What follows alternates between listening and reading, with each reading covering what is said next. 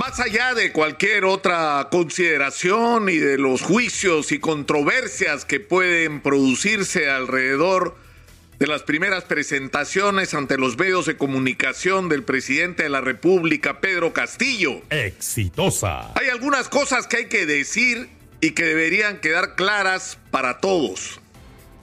En primer lugar, el señor que está instalado en Palacio de Gobierno no es un comunista porque se temía que quien se instale en Palacio de Gobierno fuera una persona con una vocación marxista, leninista de crear un sistema de partido único y de acabar con el sistema democrático. Bueno, eso no está en Palacio de Gobierno. No es un comunista el señor que nos gobierna. En segundo lugar, se ha instalado en el Palacio de Gobierno un hombre que declara sistemáticamente estar a favor de la inversión privada y ha repetido a lo largo de las tres entrevistas por lo menos 14 veces que hace una invocación a los inversionistas peruanos y extranjeros a invertir su dinero en el Perú. Ahora, evidentemente del discurso hay que pasar a la realidad.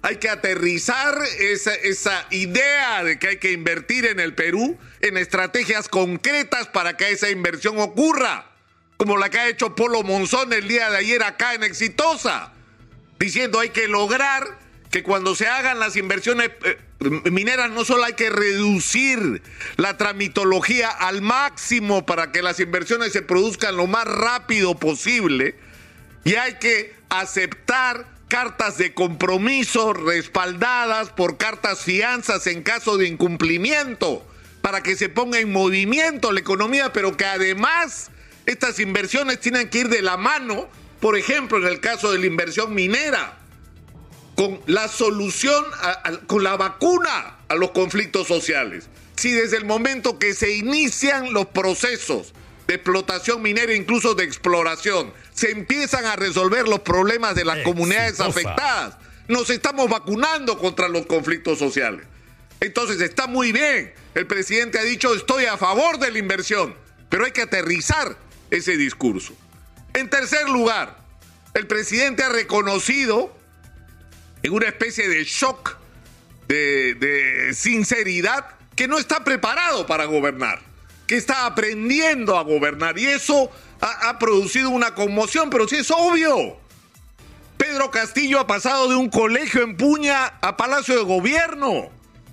Pedro Castillo su antecedente es haber sido militante de base de Perú Posible durante años, pero sobre todo un dirigente sindical que sabe cómo organizar un reclamo, que sabe cómo hacer una huelga, pero eso no lo convierte en un buen gobernante y él lo sabe.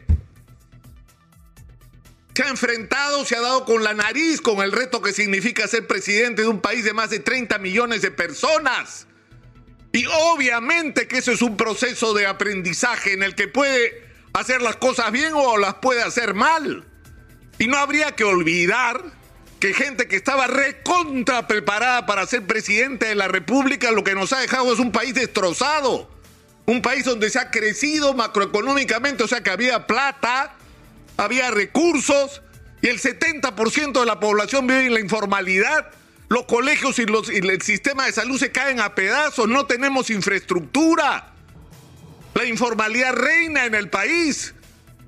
Y encima, quienes nos gobernaron y estuvieron sentados en la silla del señor Castillo, están todos haciendo cola para ir presos o se escaparon para no ir presos o están con prisión domiciliaria o se suicidaron para no ir presos.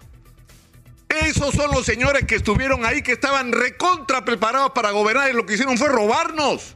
Exitosa. Entonces, esa confesión del profesor Castillo puede ser interpretada de diferentes maneras. Pero ¿en qué consiste la sabiduría de gobernar? No se trata de que el profesor Castillo sepa sobre todo, pero hay cosas básicas que el presidente Castillo tiene que aprender y rápido. Y la primera de ellas es escoger a la gente. Escoger a la gente que lo rodea. Y eso, lo hemos dicho acá hasta el cansancio, tiene que significar un cambio, porque históricamente en el Perú, quien ha llegado al gobierno ha puesto a su gente, sin importarles un comino la calificación o que cumplan los estándares técnicos. Ahora nos hemos puesto exquisitos. Pero el aparato del Estado peruano ha estado lleno de gente que estaba donde estaba, no por sus calificaciones, sino porque estaban con el gobierno. Y el resultado que hemos tenido es esto, que tenemos un Estado ineficiente y corrupto. Entonces, no solo se trata de que el presidente Castillo sea capaz de rodearse de la gente más calificada y la gente más honesta, sino que se produzca una modificación en lo que es el aparato del Estado en el Perú. Eso tiene que estar absolutamente claro, es su principal reto, es el más importante de todos. De quién se rodea, desde quién se rodea en Palacio de Gobierno hasta quién nombra como ministros. Y hay que reconocer que ha habido algunas decisiones sumamente acertadas. O sea, somos uno de los países que en términos proporcionales a su población ha logrado la más exitosa campaña de vacunación en un país donde el sistema de salud se cae a pedazos, porque eso es lo que heredamos de décadas, levantó la barrera de la vacunación y eso es lo que está salvando vidas hoy. Y eso es un mérito del ministro de Salud, Hernando Ceballos, que supo continuar las cosas bien que se habían iniciado ya, pero las multiplicó con eficiencia. Ese tipo de decisiones son las que tiene que aprender a tomar el presidente Castillo. Poner a la gente a dirigir las instituciones públicas, no porque votaron por él, no porque lo apoyaron, no porque lo van a visitar y le prometen cosas, sino porque son las personas más capaces para realizar la función. Pero hay también un asunto que es muy importante, que es el tema de la corrupción. Hay que acabar con la corrupción en el Perú. Y acá hay dos asuntos que son fundamentales. El primero es que el presidente tiene que ser sometido hoy, no como quiere la señora Zoraida Ábalos dentro de cinco años, hoy a una investigación sobre cualquier hecho que vincule a personas de su entorno con actos de corrupción. Pero esa investigación tiene que ser hecha no pues con una fiscal que en las redes sociales está pidiendo la vacancia, por Dios. O sea, no necesitamos que la investigación la haga una enemiga del presidente. Necesitamos que la investigación la haga una fiscal o un fiscal que sea amigo de la justicia y que nos garantice una investigación realmente independiente. Eso es lo primero. Aclarar todo lo que haya que aclarar.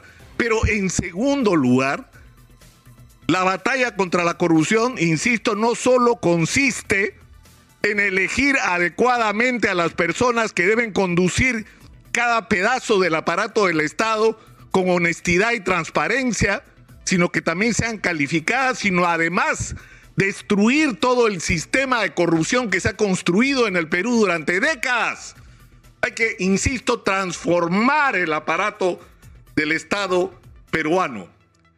Yo creo que más allá de cualquier consideración, más allá de eso horrible en que nos hemos convertido, horrible, porque somos un país enfermo, somos un país dividido, somos un país donde e, el odio salpica las paredes y del que no somos capaces de salir y no nos damos cuenta que tenemos una oportunidad y que el destino ha querido, porque es una consecuencia de la historia del Perú, no es gratuito, no es producto de un fraude, no ha sido trampa, no.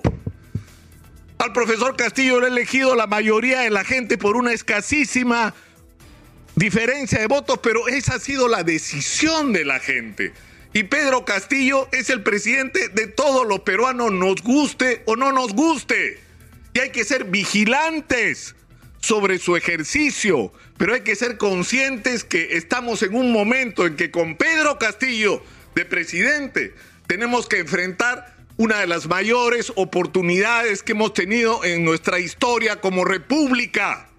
El dinero que va a entrar al Perú. Si hacemos las cosas bien, atrayendo inversión y resolviendo simultáneamente el problema de que se atiendan las necesidades de la gente, el Perú puede ser otro país a la vuelta de cinco años. Y depende de lo que hagamos todos. Y lo que se logre va a ser en beneficio no de Castillo, ni del que venga o la que venga como presidente después, sino de todos los peruanos.